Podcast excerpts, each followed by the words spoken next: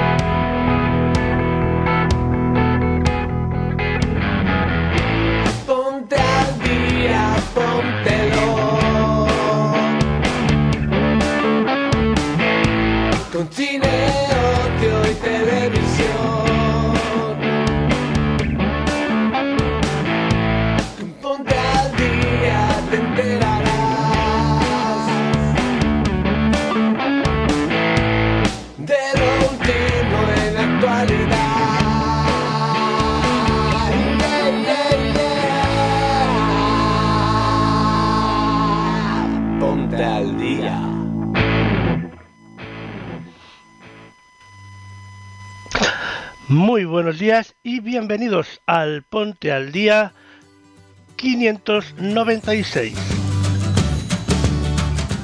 Sábado 12 de noviembre de 2022 son las 10 y 2 minutos en, España, una hora menos en las Islas Canarias. En el Ponte al Día de hoy hablaremos de muchísimas cosas, entre otras, de la ultrainocencia, de la Costa Brava y el Pirineo de Girona, de Mad and Circus Festival, de Desencantada, del Jardín de las Hespérides y de Momo, un homenaje a Queen. Todo esto junto a Viajando con Moni Cádiz y también a la pregunta de la semana. Bienvenidos a Ponte al Día 596.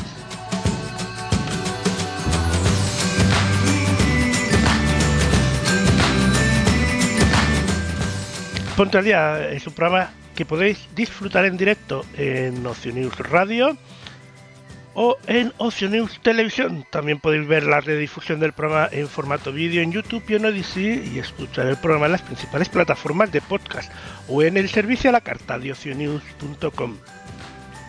También podéis visitar nuestra web y colaborar con este programa haciendo miembros de Ocio News Club o dando likes y bits en las respectivas plataformas. Yo soy Lorenzo Sastre y bienvenidos. Y os doy la bienvenida al Ponte al Día 596.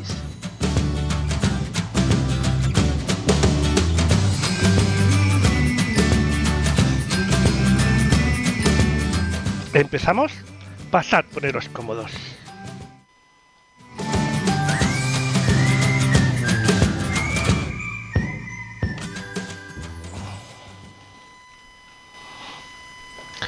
Y empezamos, como siempre, con la pregunta de la semana. Adelante, Nico.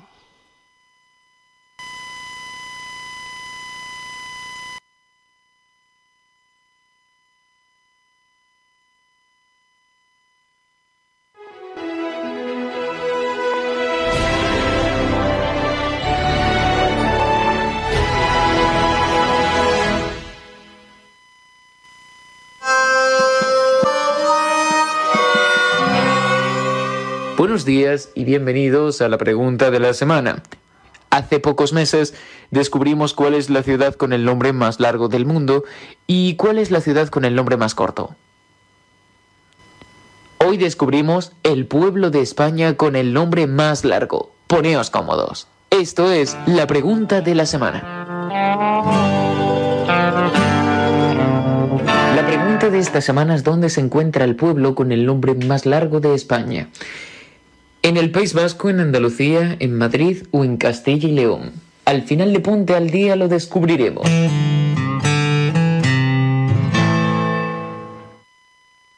Bueno, bueno, bueno, no tengo ni idea, la verdad, pero lo que sí que estoy seguro es que al final del programa lo descubriremos y que posiblemente lleve un rato para descubrirlo, porque madre mía, madre mía, el nombrecito de largo, ¿no? Vamos a la siguiente sección. Empezamos.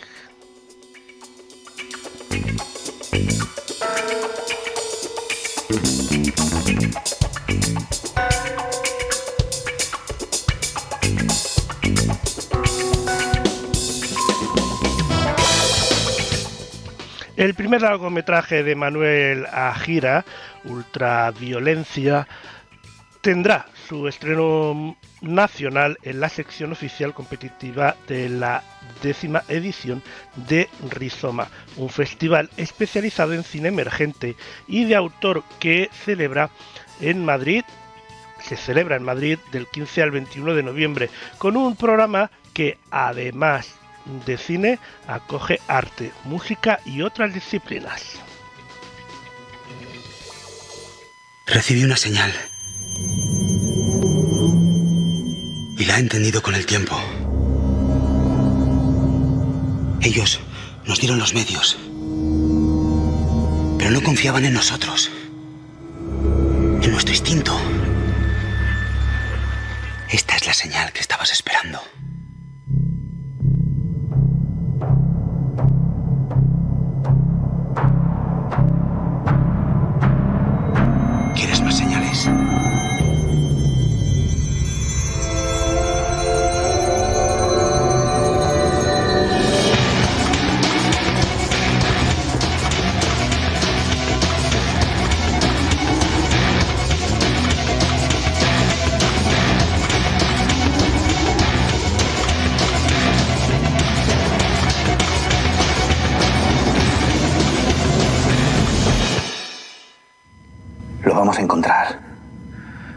Somos eh, el as en la manga de la humanidad. ¿El as en la manga? Me voy a cagar.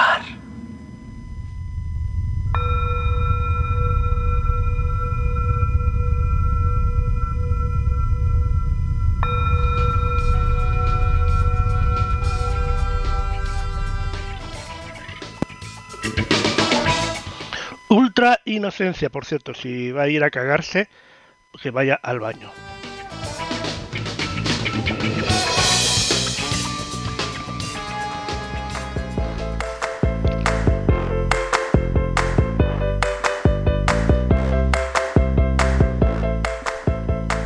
Ahora vamos a hablar de la cultura del bienestar que está arraigada en la Costa Brava y en el Pirineo de Girona. Se inspira en los cuatro elementos tan presentes en las comarcas gerundenses. La tierra, representada en los bosques, las montañas y los prados. Propicia eh, espacios ideales para escucharse y encontrarse, así como para meditar, pasear o practicar actividades deportivas conscientes. El agua es sinónimo de vida. Allí el mar, los ríos y las fuentes son espacios propicios para tratamientos relajantes. Los paisajes de la región cuentan con uno de los aires más puros de la cuenca mediterránea y con propiedades beneficiosas para el cuerpo y el fuego es el símbolo de los volcanes de la Garrocha que hace magia en los balnearios de aguas termales de, por ejemplo, Caldes de Malavella. La provincia de Girona es un territorio con una gran variedad de paisajes, cada uno con su propia personalidad. En conjunto es un paraíso saludable, un lugar rodeado de playas, caminos de ronda y calas idílicas, con bosques centenarios, picos de casi 3.000 metros de altitud y volcanes dormidos. Estos cinco alojamientos son una fiel representación de un destino pensado para el bienestar, en el que disfrutar de la naturaleza mientras se cuida el cuerpo, el alma y la mente. El primero, Ecoturismo Cambruc, eh, de Sant Antonio de Finesteres. en La Garrocha, situado en medio de las montañas con vistas panorámicas infinitas. Esta masía del año 1621 está restaurada con materiales naturales y ecológicos. Cuenta con siete habitaciones, spa, hammam, exclusivo para quien lo reserva, piscina natural y un restaurante plant-based con productos de proximidad 100% ecológicos. Es un hotel ideal para desconectar, pleno de paz, calma, tranquilidad y cocina saludable que además cuenta con unos valores sostenibles y ecológicos absolutos. Ofrece actividades como baño de bosque en la masía o por zonas emblemáticas de la Garrocha, masajes relajantes o rutas de senderismo con cesta de picnic. Más información en canbooks.com. El segundo hotel del que hablamos es el Hotel Balneario Vichy Catalán, en Caldes de Malabella. Y es que Caldes de Malabella es la localidad termal por excelencia de esta región y alberga el Hotel Balneario Vichy Catalán, cuyo lugar idóneo para disfrutar de las propiedades y beneficios del agua termal y sumergirse en una auténtica agua Vichy Catalán a 37 grados centígrados. El balneario también cuenta con una amplia carta de masajes relajantes y terapéuticos, rituales y tratamientos faciales, así como programas wellness que combinan relax, gastronomía y salud, baños de bosque, rutas de senderismo y en bicicleta, y un amplio programa de animación que complementan la estancia. Más información en hotelbalneariobicicatalan.cat. La tercera es las cabañas Entrevalls en La Garrocha. Y es que las cabañas de este establecimiento rural se encuentran situadas en la copa de los árboles totalmente equipadas con un diseño rústico y total intimidad. Combinan la tranquilidad del bosque y crean una sensación instantánea de relajación.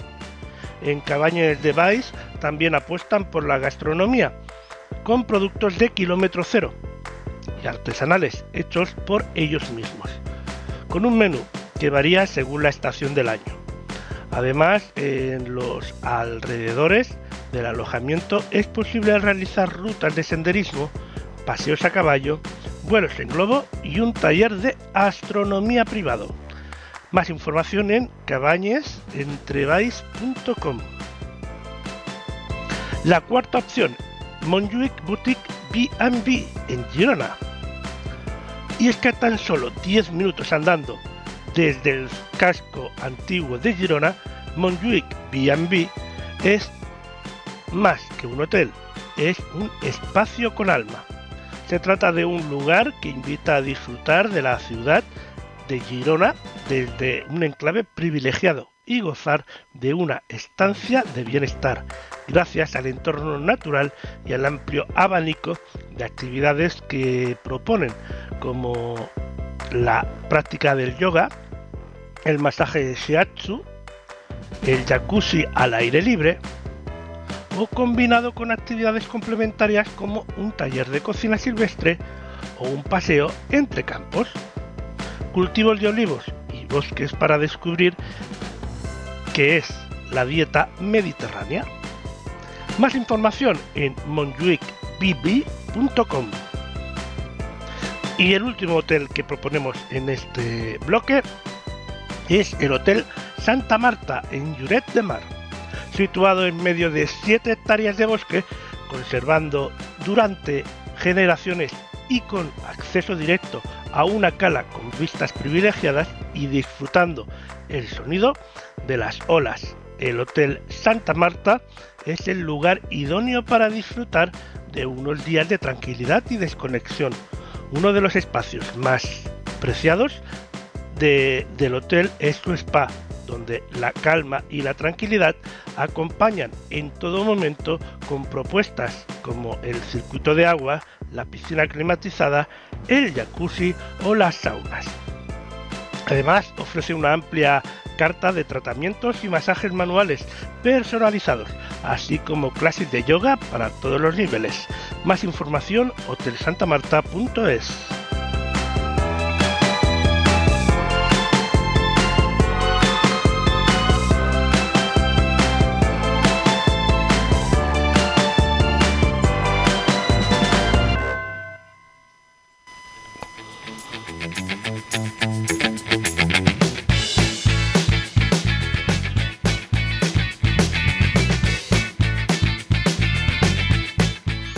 De Girona nos vamos hasta Madrid para hablar del Matan Circus Festival.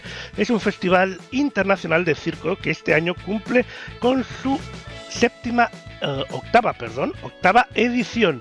El P de Circo es eh, la organización de este evento que hará que las calles, plazas y teatros de los, distintos, de los distritos de Fuencarral, El Pardo, Tetuán y Vallecas se pueda disfrutar los mejores espectáculos de circo del 6 al, al 27 de noviembre.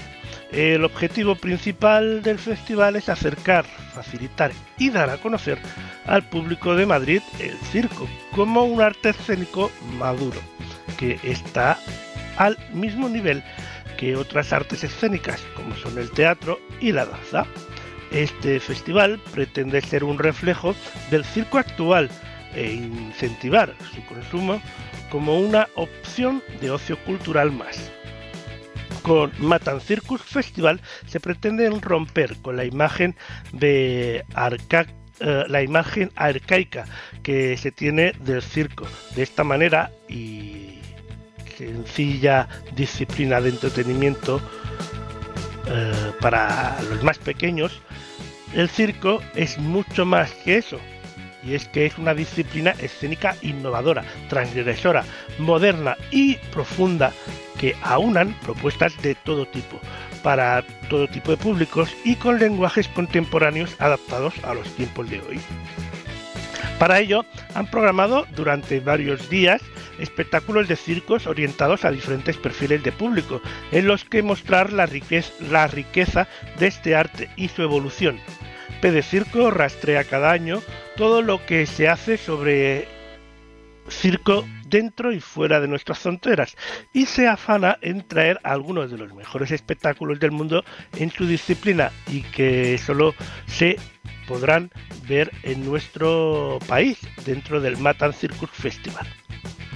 Buenos ejemplos de estos son los reconocidos compañías de internacionales como la Tiroxka una compañía íntegramente integrada únicamente por mujeres y que hacen mm, destacadísimos eh, portes acrobáticos e icarios.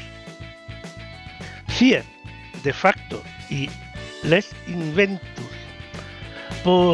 pero también desde P de Circo han traído a las mejores compañías nacionales verdaderos referentes de nuestra creación contemporánea, como es el circo Rausha, Non Sin Tri, Andrea Ríos, Punto Company, que participó en Dumbo, la película de Tim Burton, o el colectivo Frenetic, que llegan con un espectáculo frenético y lleno de energía, ideal para el público adolescente, o Madame Gaux, cuya función en Mad Circus eh, Festival será la última que hagan como compañía. Esta edición, la calle sigue siendo el lugar preferente para mostrar los trabajos, ya que otro de los objetivos de este festival es democratizar el acceso a la cultura, permitiendo a todas las personas, sea cual sea su situación y su condición social poder disfrutar de diferentes espectáculos y por eso muchos de los espectáculos de Mad, Mad and Circus Festival se realizan a cielo abierto y de forma totalmente gratuita. Pero en esta octava edición también se ha apostado por llevar los espectáculos a salas, demostrando así que el circo también tiene cabida en cualquier espacio, porque hay propuestas para todos los gustos y edades. Para acudir a los espectáculos de interior será necesaria la reserva previa de entrada. Con Matan Circus Festival se demuestra que el circo está más vivo que nunca y es muy distinto a como pensabas que eras.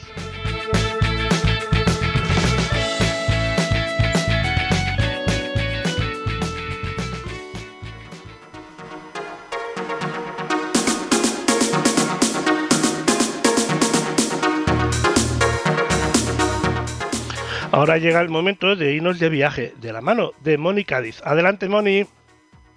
Hola Lorenzo, hola a todos. Bueno, hoy les traje nuevo material para la sección y en este caso vamos a seguir recorriendo Chile. Así que espero que les guste y bueno, pasemos a conocer este nuevo lugar de Chile. Bueno, hoy nos estamos encontrando en la Feria Internacional de Turismo y bueno, vamos a empezar el recorrido.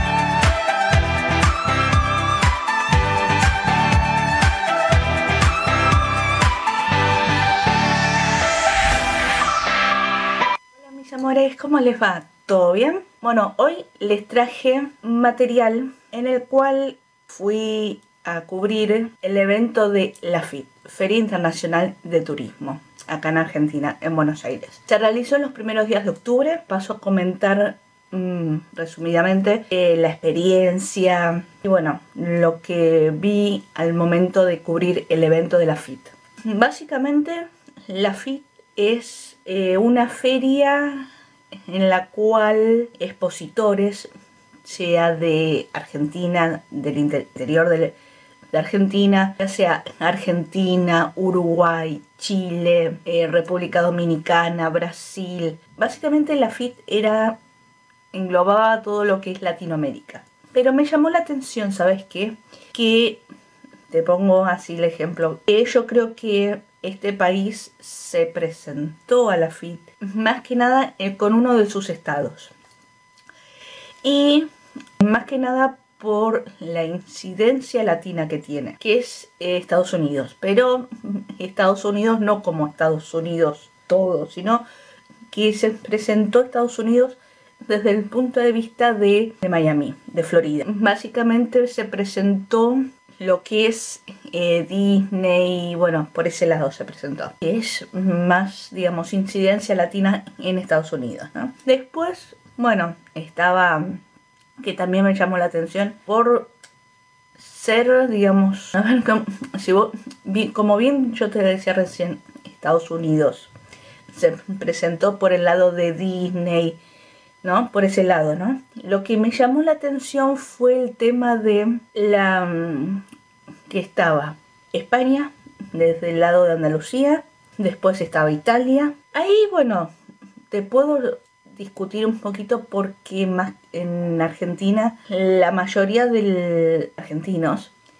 son, somos descendientes de españoles y de italianos. Creo que te había comentado el tema de que estaba República Dominicana, estaba Uruguay, estaba Chile, estaba bueno al interior de la Argentina. En este caso, en lo que es Argentina, estaba como no como la Argentina porque estaba el stand, por ejemplo, como te decía, de Chile, Uruguay, República Dominicana. En, el caso de Argentina, estaba dividido por sectores. Por ejemplo, el sector Patagonia, que sería todo lo que es el sur de, la Argentina. Estaba Chubut, Tierra del Fuego, todo lo que es el sur, ¿no? Y también estaba en otro sector, estaba todo lo que es el norte. Estaba Jujuy, estaba Salta, Tucumán, San Luis, o San Luis es medio norte centro. Y después estaba la parte cordillerana, de alguna forma de decir, ¿no? Que es Mendoza, San Juan. El que me llamó la atención fue que estuviese Japón y las Islas Barbados. Tengo entendido yo que es colonia o eh, pertenece, si lo querés llamar así, a Gran Bretaña. Pero bueno, yo estuve hablando con diferentes, digamos, países, si lo querés llamar así. Por ejemplo, Colombia, y, o sea, la gente eh, con el, estanque, incluso no es el stand, sí, eh, son el stand representativos de, por ejemplo, eh, bueno, Argentina, bueno, depende de la provincia, ¿no? Por ejemplo, el stand de Chile, Uruguay, estaba México también, ¿no? Los estanques, bueno, como habrás visto en lo que te fui mostrando.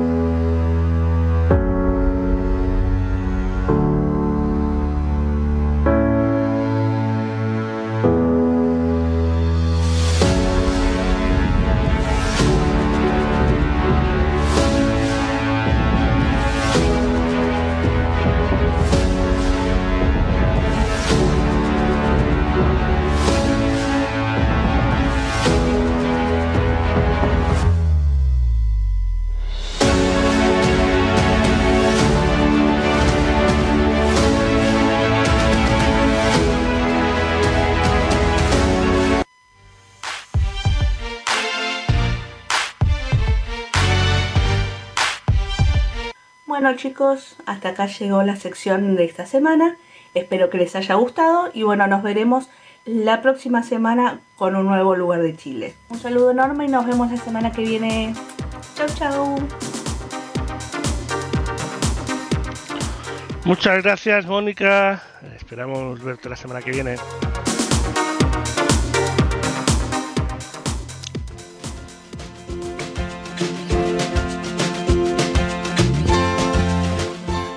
Y ahora hablamos de, de cine, sí, una comedia musical.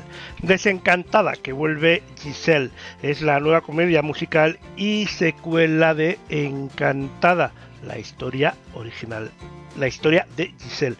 La película que reúne a los miembros del reparto original eh, y está dirigida por Adam Shackman y eh, presentada eh, y presenta eh, nuevas canciones de Alan Merken y Stephen Schwartz. Desencantada vuelve Giselle, llega el 18 de noviembre en exclusiva a Disney Plus. Sé que los cambios dan miedo, pero también son emocionantes. Comencemos una nueva vida.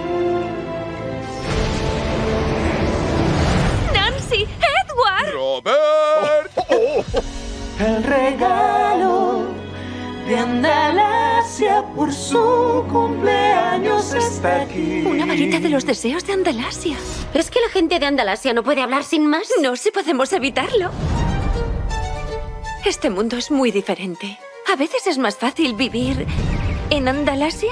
Yo no diría más fácil. Hay dragones, rebeliones de ogros y... El año pasado todo el reino quedó atrapado en una ballena gigante. Oh, Esta no es una tierra mágica, es una tierra muy muy lejana de mis amigos. Llegaré tardísimo. Ahora voy en tren. Uno viaja en este tren una y otra vez, y una y otra vez, una y otra, y otra, y luego se muere. Como ves, Giselle, cada uno tiene su papel y una vez que encuentras dónde encajas, Monroeville puede ser lo que desees. Que sea. deseo una vida de cuento de hadas. Recuerda, ser feliz para siempre no siempre es tan fácil. ¡Ah! Tengo el moño muy alto y el escote muy bajo. ¡Alevines, saltarines! ¡Nos hemos hecho magia!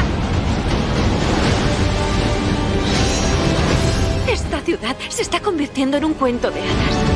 Pero todo está saliendo horriblemente mal. Tras las doce campanadas, nada será como antes. No soy un gato malvado, no soy un gato malvado, no soy un gato malvado. ¿Qué es lo que está pasando? Tal vez deba recordar cuál es tu lugar aquí. Madrastra, por favor.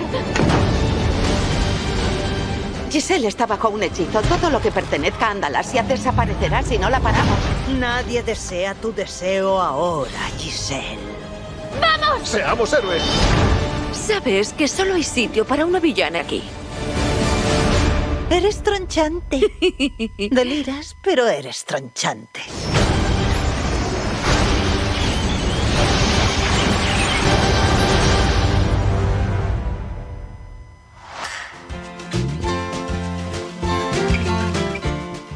Desencantada vuelve Giselle el día 18 de noviembre en exclusiva en Disney Plus.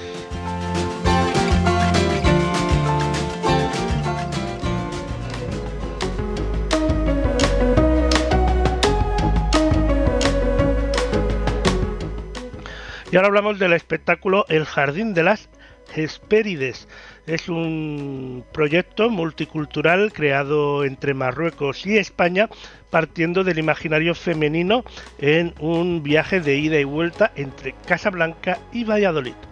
Alicia Soto, directora, coreógrafa e intérprete, junto a Lorenza Di Calogerno, Paloma Calderón, Senae Asnif y Esther Lozano han reunido un relevante equipo artístico internacional como son Julio Martín da Fonseca, Carmen Samudio Kosna, Abella M. Hassak, Elsa Sanz y con la colaboración especial de Abella Takiri. Este proyecto de la compañía Alicia Soto Hojarasca ha obtenido eh, por su calidad y temática el sello del quinto centenario de la primera vuelta al mundo de Magallanes. Además, el Jardín de las Hespérides eh, se enmarca dentro de la celebración de los 25 años de la trayectoria de esta compañía. El espectáculo se llevó a cabo durante tres residencias eh, creativas en el Teatre Ain Harouka en Casablanca, Marruecos, en el Centro Cultural de Serrada en Valladolid y en el Teatro Calderón de Valladolid. El montaje se estrenó el pasado 25 de septiembre de 2020 en Valladolid, en el Teatro Calderón. Desde entonces ha girado por diferentes ciudades españolas y por diferentes países como Portugal y Marruecos. El 11 de noviembre se estrenará en la Comunidad de Madrid en el Teatro Coliseo Carlos III de San Lorenzo del Escorial.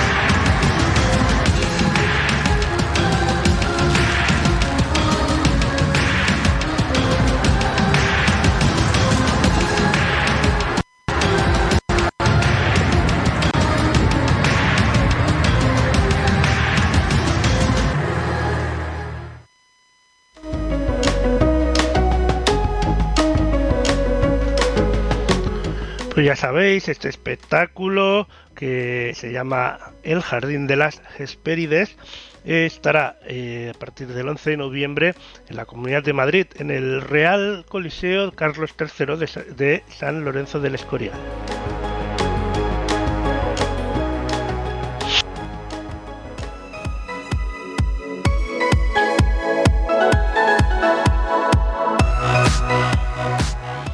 Y ahora hablamos de un concierto, un concierto de Momo, que es un homenaje de corazón a la esencia de lo que fue Queen, a los inicios del mítico grupo británico de los años 70 y a su carácter, a estos primeros tiempos del glam, de su influencia en el, en el hard rock, de su psicodelia y su personal y particular forma de entender el rock.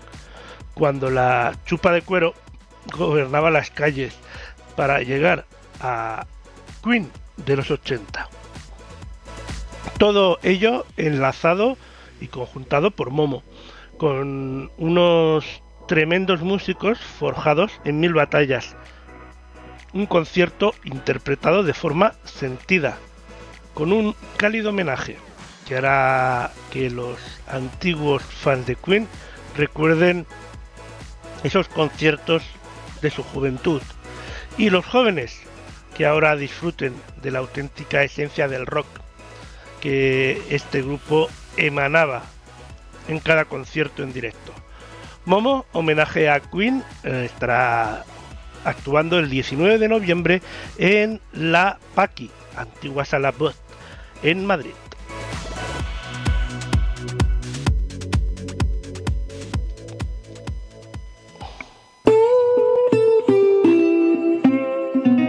La pregunta de esta semana es dónde se encuentra el pueblo con el nombre más largo de España. En el País Vasco, en Andalucía, en Madrid o en Castilla y León. Al final de Ponte al Día lo descubriremos.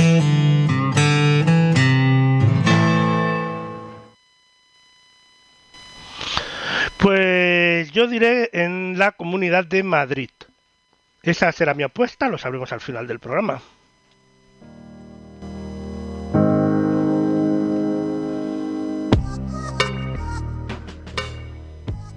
Y cambiamos de tema, hablamos que tras el enorme éxito de sus dos primeras temporadas, Rabia regresa a Fluxer el próximo domingo 6 de noviembre con el estreno de, los tres primeros episodios de Rabia, Circo Diabólico y los cuatro restantes el domingo 13 de noviembre. En, en esta tercera entrega, un circo llega a la ciudad. La magia, las acrobacias y los malabaristas llevarán a los protagonistas a aceptar la invitación del gran espectáculo. Pero muy pronto descubrirán que ellos mismos forman parte de un diabólico show.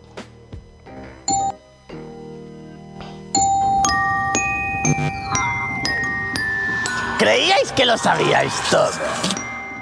Que después de tres partidas iba a ser así de fácil. No podíais estar más equivocados.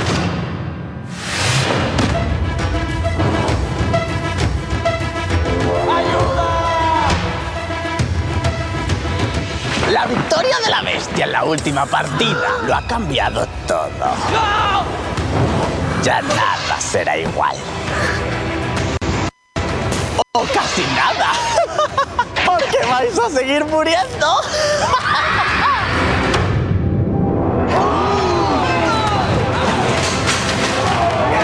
Enfrentaréis más que nunca los unos a los otros en una partida sin precedentes. ¡Qué emocionante!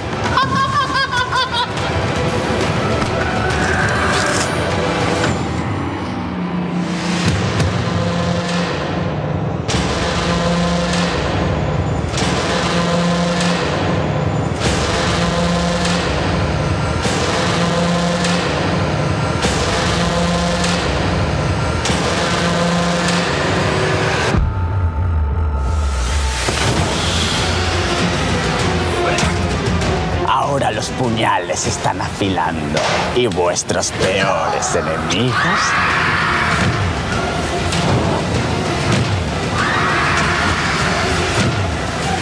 son vuestros amigos. Señoras y señores, niños, niñas y niñes, ¡Bienvenidos al circo! El juego ha comenzado.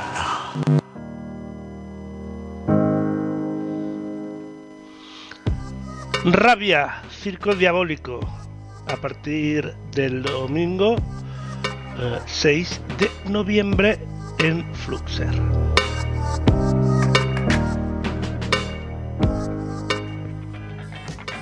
Continuamos hablando de televisión porque Cosmos, después de pasar por la Berlinale 2021 y triunfar en los premios de la crítica noruega y ganarse el corazón de los espectadores, Perny regresa eh, con su segunda temporada.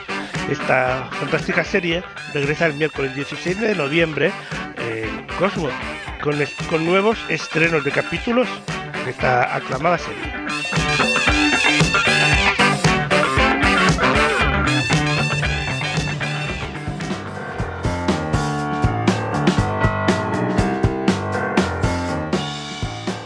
Y después de la mayor gira en los estadios de Norteamérica en 2022, con más de 1,3 millones de entradas vendidas, las leyendas del rock más emblemáticas y célebres del mundo, eh, The Left Part y Moet Cruy, se lanzan al mundo en 2023 con su gira conjunta The World Tour. Producida por Live Nation, la gira mundial comienza el sábado 18 de febrero de 2023 en el Foro del Sol de la Ciudad de México. Ambas bandas llevarán sus electrizantes espectáculos por todo el mundo, con paradas en toda Latinoamérica, antes de dirigirse a Europa en mayo de 2023, lo que incluye una parada en el icónico estadio de Wembley el sábado 1 de julio de 2023 y luego terminar en Glasgow, en Reino Unido, en el Hemen Park el 6 de julio de 2023. Atentos a los conciertos adicionales de este 2023 que se anunciarán pronto.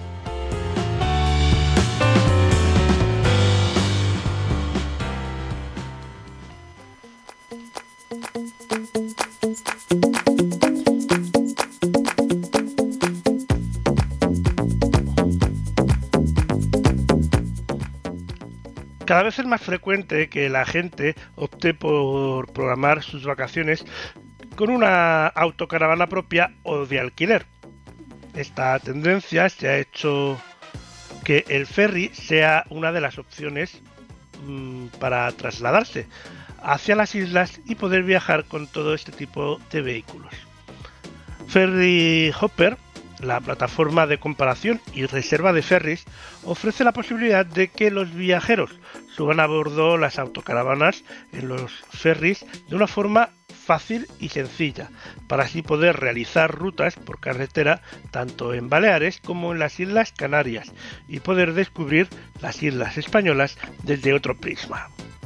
Además, estas islas cuentan con establecimientos hoteleros, playas, actividades y paisajes naturales a lo largo de su geografía con lo que este medio de transporte se convierte en una forma ideal para reconocerlas y recorrerlas a lo largo y ancho de cada una de ellas.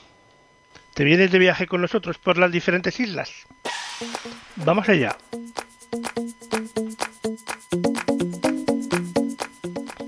Empezamos con Lanzarote, y es que Lanzarote merece disfrutarla de una forma pausada, para sentir el espíritu y esencia de la obra de César Manrique, visible a lo largo de toda la isla y por supuesto de las playas que ofrece la isla, pero sin duda una etapa del viaje debe pasar por la Geria, ya que constituye uno de los paisajes más característicos y singulares, no solo de la isla, sino de todo el archipiélago canario. En los hoyos cónicos excavados por en capas naturales de grava volcánica de varios metros de profundidad se cultivan vides con los que se elaboran en reconocidos vinos a nivel nacional e internacional. Continuar por carretera la isla nos permite llegar al mirador del río en su extremo norte que ofrece una espectacular vista panorámica de Lanzarote y del archipiélago Chinijo. El Mirador del Río es una de las obras arquitectónicas más representativas de César Manrique, por la integración perfecta de arte y naturaleza.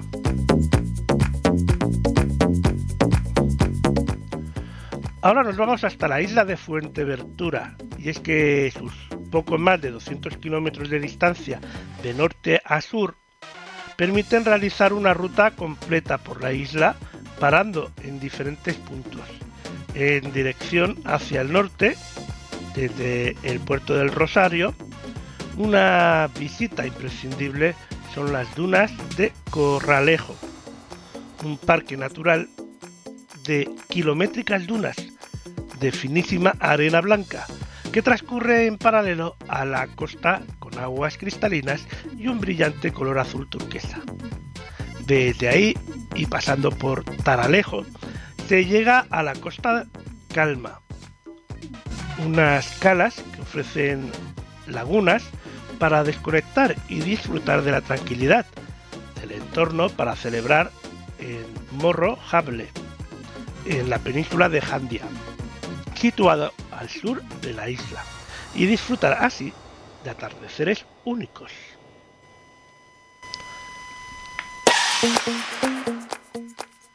Tenerife es la siguiente isla donde nos paramos. Es la isla más grande de las Islas Canarias y es sinónimo de contraste continuo. Recorrer la isla por carretera nos permite descubrir puertos de montaña, playas de agua cristalina, acantilados como el de los gigantes o bosques como el Parque Rural de Anaga, declarado Reserva de la Biosfera y, como no, el imprescindible volcán del Teide, que con sus más de 3.715 metros sobre el nivel del mar y 7.500 metros sobre el lecho oceánico es el pico más alto de España. Cambiamos de archipiélago y nos vamos a Menorca, a las Islas Baleares, y es que es la isla más alejada de la península de las Islas Baleares y que apenas tiene 50 kilómetros de ancho. Es un lugar perfecto para poder recorrer en autocaravana, con la tranquilidad del propio vehículo que permite disfrutarla sin prisa. Comenzar por el puerto de Mahón supone adentrarse en su pasado inglés a través de una arquitectura de casas de estilo británico georgiano e incluso acercarse al pueblo de pescadores de Vinibeca. Atravesando la isla, merece la pena realizar un desvío hacia el norte de la misma para recorrer por la costa una etapa del Camí de Cabáis que permite descubrir el litoral de la isla por su parte norte y sus playas agrestes y desérticas. En el extremo occidental de Menorca se encuentra Ciudadela, famosa por su casco antiguo, casas señoriales y sus estrechas calles medievales.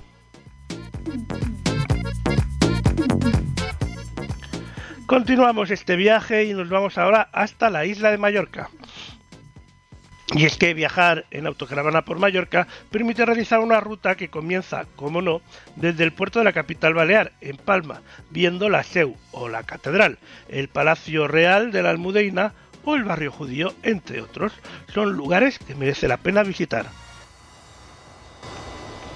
Desde ahí y hacia el norte, pasando por la Serra Tramontana, que fue declarada Patrimonio de la Humanidad por la UNESCO, se puede realizar una parada en pueblos singulares, como Vaidemosa, el lugar en el que se refugiaron Chopin y George Strand para vivir su amor, bajar hasta Sawyer y su pintoresco pueblo y adentrarse en Deya, uno de los pueblos más bonitos de la isla, ubicado en el corazón de la sierra.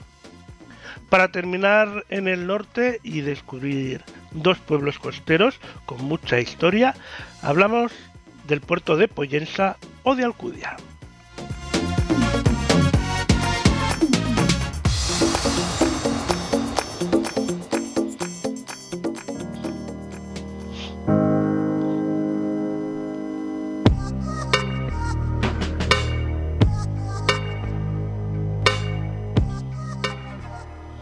Y ahora pasamos a hablar de televisión y es que la primera temporada de nueve episodios de la nueva serie de HBO, The Last of Us, se estrenará el próximo lunes 16 de...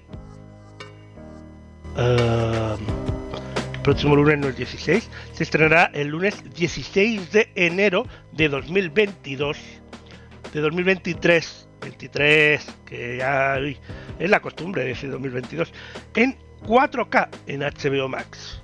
No hay más ni menos. Vamos a ver un poquito, ¿sí? Venga.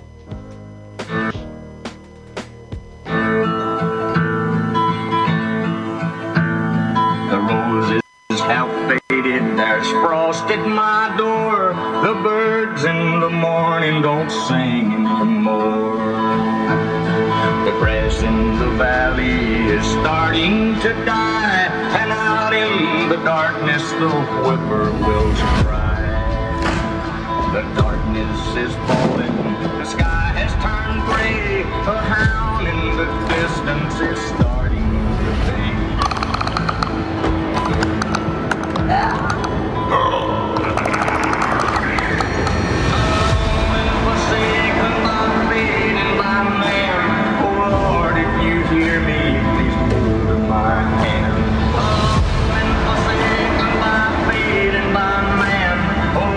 your chance.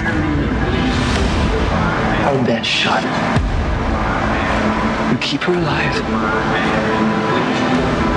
And you set everything right.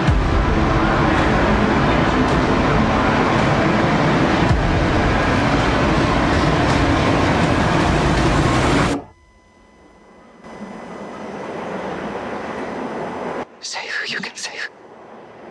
Oh, please understand.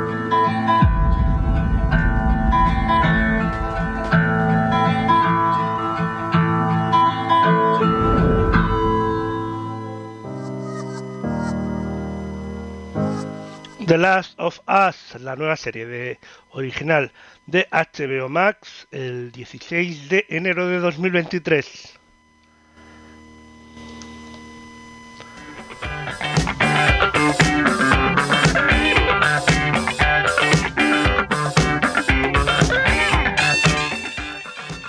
Hace ya unos meses que os estuvimos hablando de los premios de atracciones turísticos del mundo de Ticket. En esa ocasión os hablamos de los ganadores del certamen nacional. Ahora es momento de descubrir estos remarcables Venus Awards de Ticket a nivel internacional. Y es que más de 9.000 personas han votado entre el 27 de septiembre y el 19 de octubre para elegir estos ganadores globales de los Remarkable Venue Awards de Tickets, la plataforma de venta de entradas para museos y atracciones culturales. Desde el mágico castillo de Nausenseisen, como se diga, en Múnich, Alemania, hasta la Casa Museo Dalí en Cadaqués, Girona. Los ganadores globales de este año fueron votados como los mejores en su categoría por miles de uh, amantes de los viajes y de la cultura en todo el mundo. La península ibérica fue especialmente popular entre los usuarios de tickets este año, y es que España y Portugal se han llevado a casa 5 de los 7 premios, bueno, entre ambos países, no cada uno. El galardonado y el galardón, mejor dicho, al mejor museo fue para la Casa Museo Salvador Dalí, situada en el municipio del Porligat, en Cadaqués, construida por el artista y su musa, Gala, durante 40 años. Este se trató de la única residencia estable del pintor español, el lugar en donde vivió y trabajó de forma habitual hasta 1982. Actualmente pueden visitarse diversas estancias, tanto de la parte interior de la casa como de sus espectaculares espacios exteriores. Este premio aumenta la visibilidad online de nuestra casa museo en Porligat y muestra además el reconocimiento público a la creatividad de Salvador Dalí. Nos hace especial ilusión recibirlo, puesto que eh, reconoce el trabajo diario del equipo de la Fundación Dalí. Esto es la declaración del responsable eh, del museo. Debemos, por supuesto, dijo el responsable, agradecer también a todos aquellos que nos votaron. Eso nos muestra cómo disfrutaron de la Casa Museo de Cadaqués y de sus obras de arte. Eh, las declaraciones son de Jordi Artigas, coordinador de la Casa Museo. Por su parte, la Cova de Seigua fue galardonada como el mejor, eh, la mejor experiencia en el sitio, situada en Calablanca, esta cueva característica es de gran importancia arqueológica y geológica, así como uno de los conjuntos de cuevas naturales más importantes de Menorca. Haber obtenido este galardón eh, anima a seguir trabajando para hacer de esa cueva de Seigua uno de los principales reclamos turísticos sostenibles y de experiencias en Menorca. Esta ha sido la declaración de la directora de la Fundación de Fomento de Turismo, Elena Costa. Eh, hace unos días se llevó a cabo la ceremonia de entrega de premios globales en Sevilla, en el marco del Tourism Innovation Summit. El discurso de abertura, denominado Jet Lost Travel, estuvo a cargo de Kill Edwards, nombrada una de las mujeres más poderosas de la industria del turismo por Condé Nast y centrado en cómo los museos y las atracciones culturales pueden evocar una sensación de aventura en sus experiencias. Durante la entrega de los galardones, Yuk El Zinga, cofundador y eh, presidente presidente perdón, de Tickets, mencionó que desde el año 2015 la misión de Tickets ha sido hacer que la cultura sea más accesible, con los comentarios de millones de clientes en todo el mundo. Y así realmente se, eh, se contribuye a reducir las barreras y aumentar la calidad de las experiencias en todo el mundo. Es especialmente gratificante poner en este periodo los recintos que han ganado los votos de los consumidores de todo el mundo. El Castillo de Almodóvar, del Río, el Athletic Club Museo A, Tour San Mamés, el Vivo Park, Ibiza Botánico Biotecnológico, la Casa Batlló y el Mirador de Torre de Glorias resultaron ganadores regionales en la fase anterior de los remarcables Venue Awards. La selección de los premios regionales se basa en más de 1,1 millones de reseñas de clientes en tickets.com, con la excepción de los premios de Mejor Joya Escondida y el recinto más innovador, que son evaluadas por un panel de jueces expertos en la industria.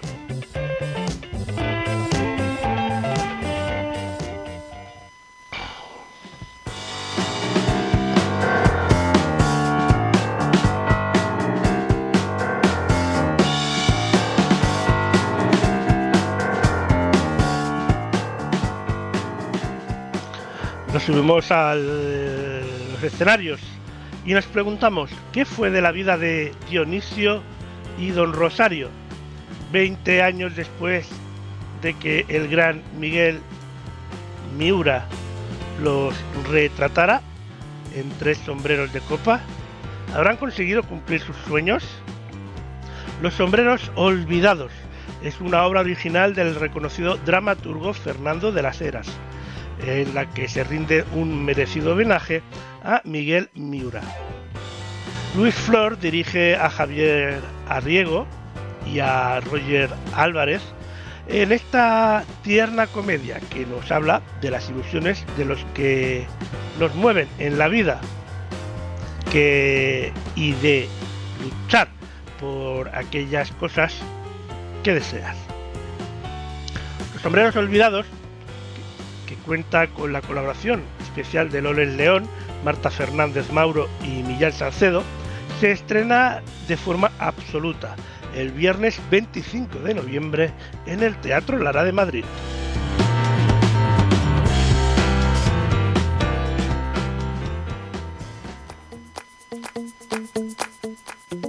Hoy es sábado 12 de noviembre de 2022. Esto es el Ponte al Día 596. Son las 11 y 3 minutos de la mañana, una hora menos en las Islas Canarias. Continuamos.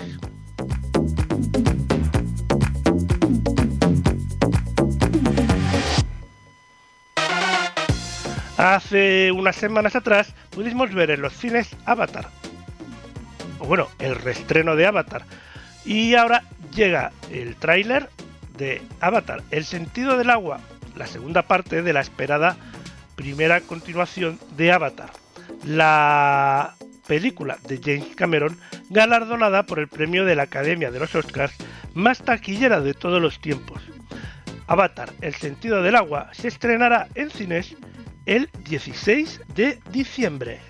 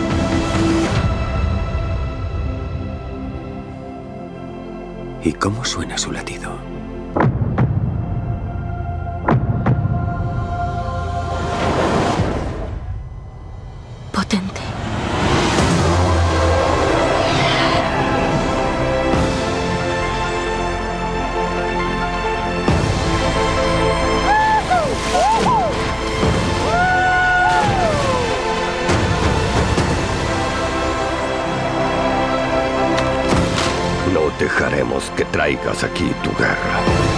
Un marginado. Solo ven eso. Yo te veo.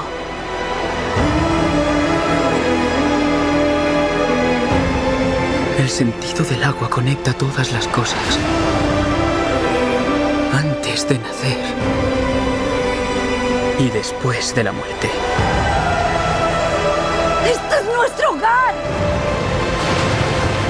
Te necesito Y necesito que seas fuerte.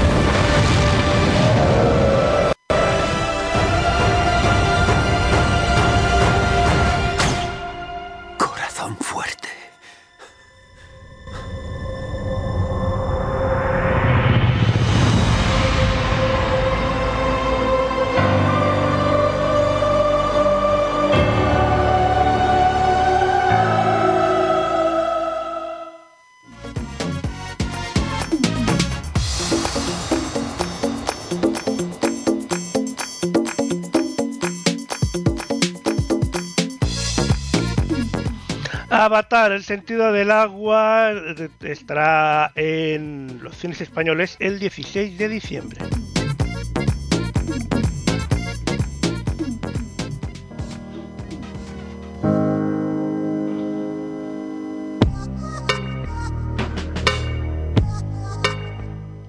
Ahora hablamos de la Sinfonía del Uro, creadores del espectáculo Blast de Lezo Invictus presentan un ambicioso e innovador proyecto artístico, Tercios, el Frente Hispánico.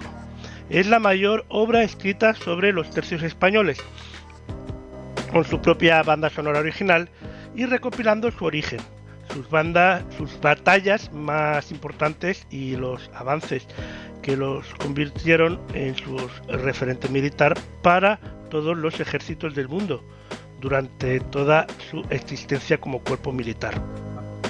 Por primera vez se reúnen los mejores escritores sobre la crónica española y novela histórica, tales como José Javier Esparza, Carlos Canales, Fernando Martínez Laínez, Hugo Álvaro Cañete, Héctor J. Castro o Miguel del Rey. Maestros de maestros que han colaborado escribiendo capítulos exclusivos para este trabajo. Acompañando la obra, una banda sonora original, formada por 18 temas orquestados cuya potencia épica inspira las gestas. La camarería y la valentía de los soldados más audaces, temidos y respetados de toda la historia. La Sinfonía del Uro creó una campaña de mecenazgo a través de la plataforma Berkami que permitiera hacer llegar la obra directamente al público lo antes posible y sin intermediarios, la cual recaudó más de 15.000 euros en pocos días.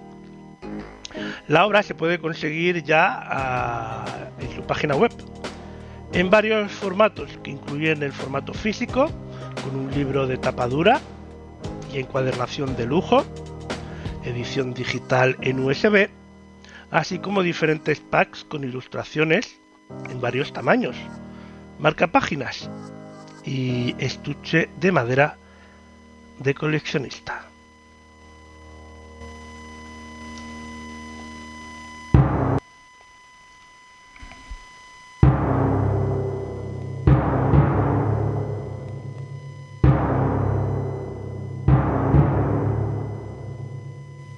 La Sinfonía del Uro, creadores del espectáculo Blas de Lezo Invictus, presentan su proyecto más ambicioso. Tercios, el Frente Hispánico. La mayor obra escrita sobre los tercios españoles, recopilando su origen, sus batallas más importantes y los avances que los convirtieron en el referente militar para todos los ejércitos del mundo durante toda su existencia. Por primera vez, se reúnen los mejores escritores sobre crónica española y novela histórica, tales como José Javier Esparza, Carlos Canales, Fernando Martínez Lainez, Hugo Álvaro Cañete o Miguel del Rey. Maestros de maestros que han colaborado escribiendo capítulos exclusivos para este trabajo.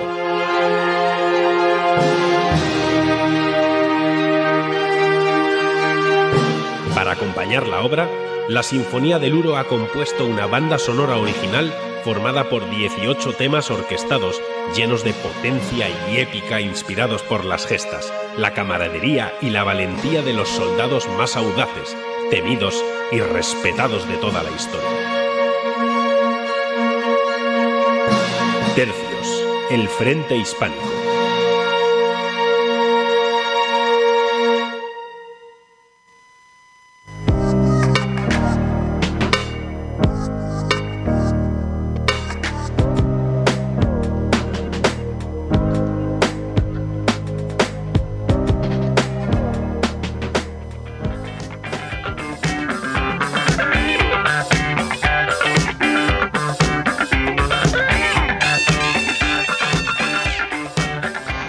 Hablamos de la banda estadounidense del indie rock Yo la tengo, que anuncia la publicación de The Stupid World en su decimosexto álbum que verá la luz el próximo 10 de febrero y la gira de presentación de este nuevo trabajo para la próxima primavera. En nuestro país, el grupo actuará el 29 de abril de 2023 en la Sala Apolo de Barcelona, el 2 de mayo en el Warner Music The Music Station Príncipe Pío de Madrid y el 3 de mayo en la Sala Santana 27 en Bilbao. Las entradas para los conciertos de Yo la tengo en España ya están a la venta en laisnation.es y en ticketmaster.es.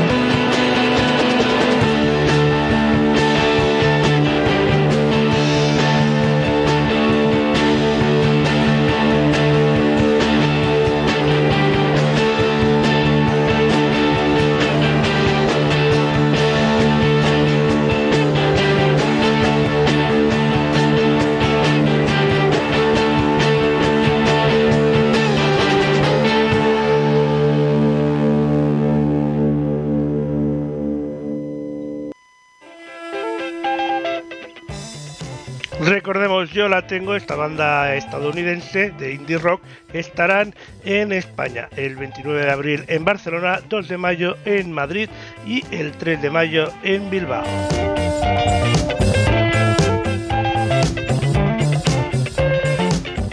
Y llega el momento de descubrir cuál es eh, la pregunta de la semana. A ver, a ver, ¿quién habrá adivinado?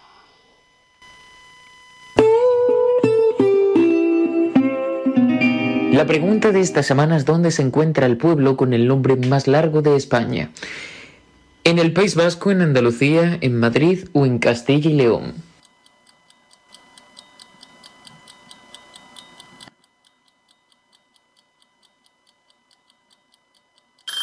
La respuesta correcta es en Madrid. La nomenclatura de las más de 8.000 localidades que existen en España tiene detrás muchas curiosidades, pero si nos fijamos en una de ellas, la longitud de sus nombres, descubrimos que el pueblo que ostenta el récord está en la Comunidad de Madrid. Con nada menos que 44 caracteres, Gargantilla del Lozoya y Pinilla de Buitrago es el pueblo con el nombre más largo de España, situado en la comarca de la Sierra Norte de Madrid, y tiene 384 habitantes. Situada a 91 kilómetros de la capital, Gargantilla de Lozoya y Pinilla de Buitrago debe su nombre a que la localidad está formada por la fusión de dos municipios independientes ocurrida a mediados del siglo XIX. Su principal atractivo turístico es la ermita de Santiago. Sus restos y el entorno en que se ubican constituyen el primer sitio histórico declarado en la Comunidad de Madrid. El segundo pueblo con el nombre más largo de España está en Burgos, Villarcayo de Merindad de Castilla la Vieja, solo con algún que otro carácter menos que Gargantilla del Lozoya y Pinilla de Buitrago. Castilla la Vieja comprendía las provincias que actualmente forman parte de Castilla y León, sin contar León, Zamora ni Salamanca. Esta apacible localidad serrana de la Comunidad de Madrid presume de pantano, el de Lozoya, un puente con 16 ojos y una ermita con una boda histórica. En esta ermita se casó Juana la Ventraneja con 8 años el 28 de octubre de 1470. Pero es además el pueblo con el nombre más largo de España. Gargantilla del Lozoya y Pinilla de Buitrago. ¿Estáis orgullosos de ser el pueblo con el nombre más largo de España? Sí, muy orgullosos. Ayuntamiento Gargantilla de Lozoya y Pinilla de Buitrago, dígame. ¿Pero no te cansas con un nombre tan largo? No, no me canso nunca, estoy acostumbrada. Con casi más caracteres en su nombre, 44, que habitantes se ven por sus calles, debe su denominación a la suma de dos pueblos en el siglo XIX. De Gargantilla de Lozoya y Pinilla de Buitrago. Y hay que tomar aire a veces, ¿eh? Gargantilla de Lozoya y Pinilla de Buitrago. ¡Un aplauso, ¿no? No él. ¡Con 95 años! Por una sola letra, los de Gargantilla ganan a los burgaleses de Villarcayo de Merindad de Castilla la Vieja. Que somos únicos. ¿Eh? Y nada menos que por 42 Aea en Vizcaya y Ya en Lanzarote, los pueblos con el nombre más corto del país. Bastante interesante la pregunta de esta semana. Si están interesados, pueden visitar este pueblo, hacerse una foto y compartir la ubicación en Instagram. Si lo hacen, etiqueten a la pregunta de esta semana. Y si este programa les ha gustado, pulse me gusta y no olvides seguir a la pregunta de la semana, Lord Ukuma, Cinews TV, a Mónica dice Elena Nicolau, Aprende con Nico, a todas las personas que hacemos posible este espacio y todas las secciones que se emiten aquí. Si me siguen en Twitch podrán disfrutar esta noche del último capítulo de La Oscuridad en directo. Sé que se ha demorado bastante, pues ya ni siquiera pega una serie que tenga por temática los relatos de terror porque ya hace dos semanas casi de Halloween, pero la he estado preparando a conciencia. Tres relatos que tienen por protagonista los espejos, incluso puede que incluya otro relato que puede tener por protagonista los espejos, la Ouija, una manifestación de alguien que no estuvo contento con el entierro que tuvo. ¿Quién sabe lo que puedo tratar esta noche? Si tiene interés por conocerlo, le animo a seguirme en Twitch, twitch.tv barra aprende con Nico. Y si no lo va a hacer, le espero la próxima semana con una nueva pregunta tan interesante como esta, o incluso más. Nosotros, como ya sabe, estaremos y estaremos encantados de contar con su presencia. Falta que esté usted. ¿Va a estar? ¿Va a estar? Va a estar. Hasta dentro de siete días.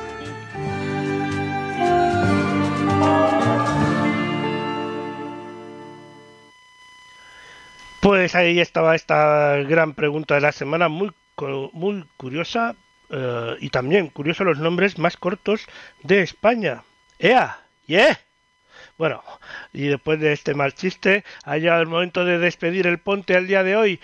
Uh, sábado 12 de noviembre, eh, hoy es el Ponte al Día número 596. Quedan cuatro programas para los 600. Me acabo de dar cuenta ahora.